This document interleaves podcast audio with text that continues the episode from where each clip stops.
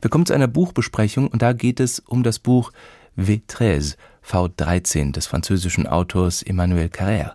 Carrère ist für seine Romane bekannt, die meisten von ihnen sind auch ins Deutsche übersetzt worden. Hier hat er sich aber einem ganz anderen Genre zugewandt. Es geht um den Prozess über die Terroranschläge in Paris 2015 im Bataclan durch den Islamischen Staat. Carrère war als Gerichtsreporter über Monate hinweg zugegen. Mein Kollege Marius Galler hat das Buch gelesen. Neun Monate lang dauerte der Pariser Prozess vom September 2021 bis Ende Juni 2022. Die Attentäter selbst hatten sich in die Luft gesprengt. Auf der Anklagebank saßen 20 der Kollaboration und Komplizenschaft Verdächtige.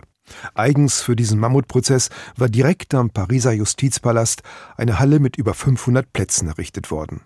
Etwa 300 Anwälte und 141 Medien waren akkreditiert.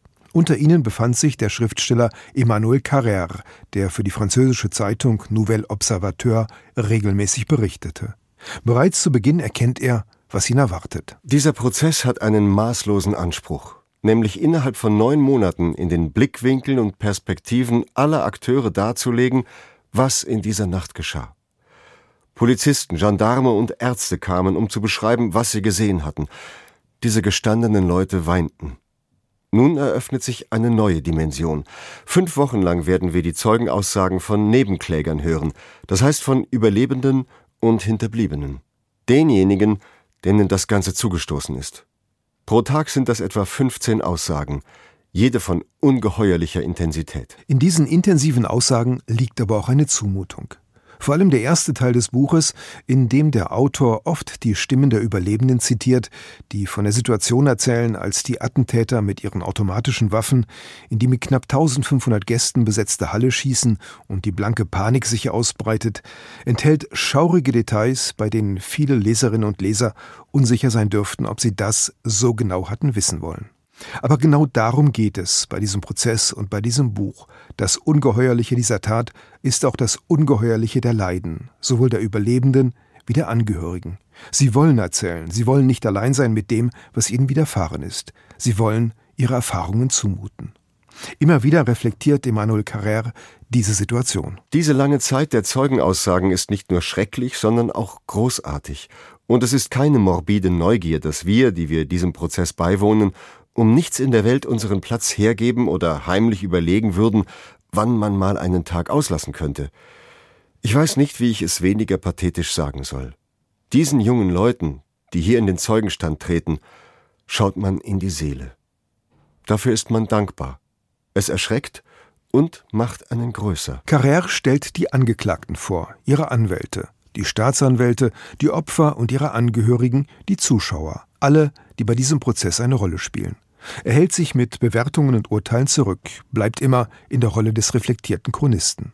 Die einzelnen Reportagen sind dabei nie rein tagesaktuell, sondern behalten den größeren Kontext im Auge. Zwei Fragen stehen dabei stets zwischen den Zeilen. Sie sind der rote Faden, der sich durch das Buch zieht. Die erste richtet sich auf die Opfer. Wie geht es den Überlebenden und den Angehörigen? Wie fühlen sich die, die geliebte Menschen verloren haben? Carrère hat Einzelschicksale ausgewählt, zum Beispiel die der Eltern, die wissen, dass ihre Tochter auf ein Konzert gehen wollte, die sich aber noch in Sicherheit wiegen. In den Nachrichten war von einigen Dutzend Toten die Rede, doch im Bataclan waren 1500 Menschen gewesen. Es wäre wirklich ein unwahrscheinliches Pech, wenn Lola zu ersteren gehören würde.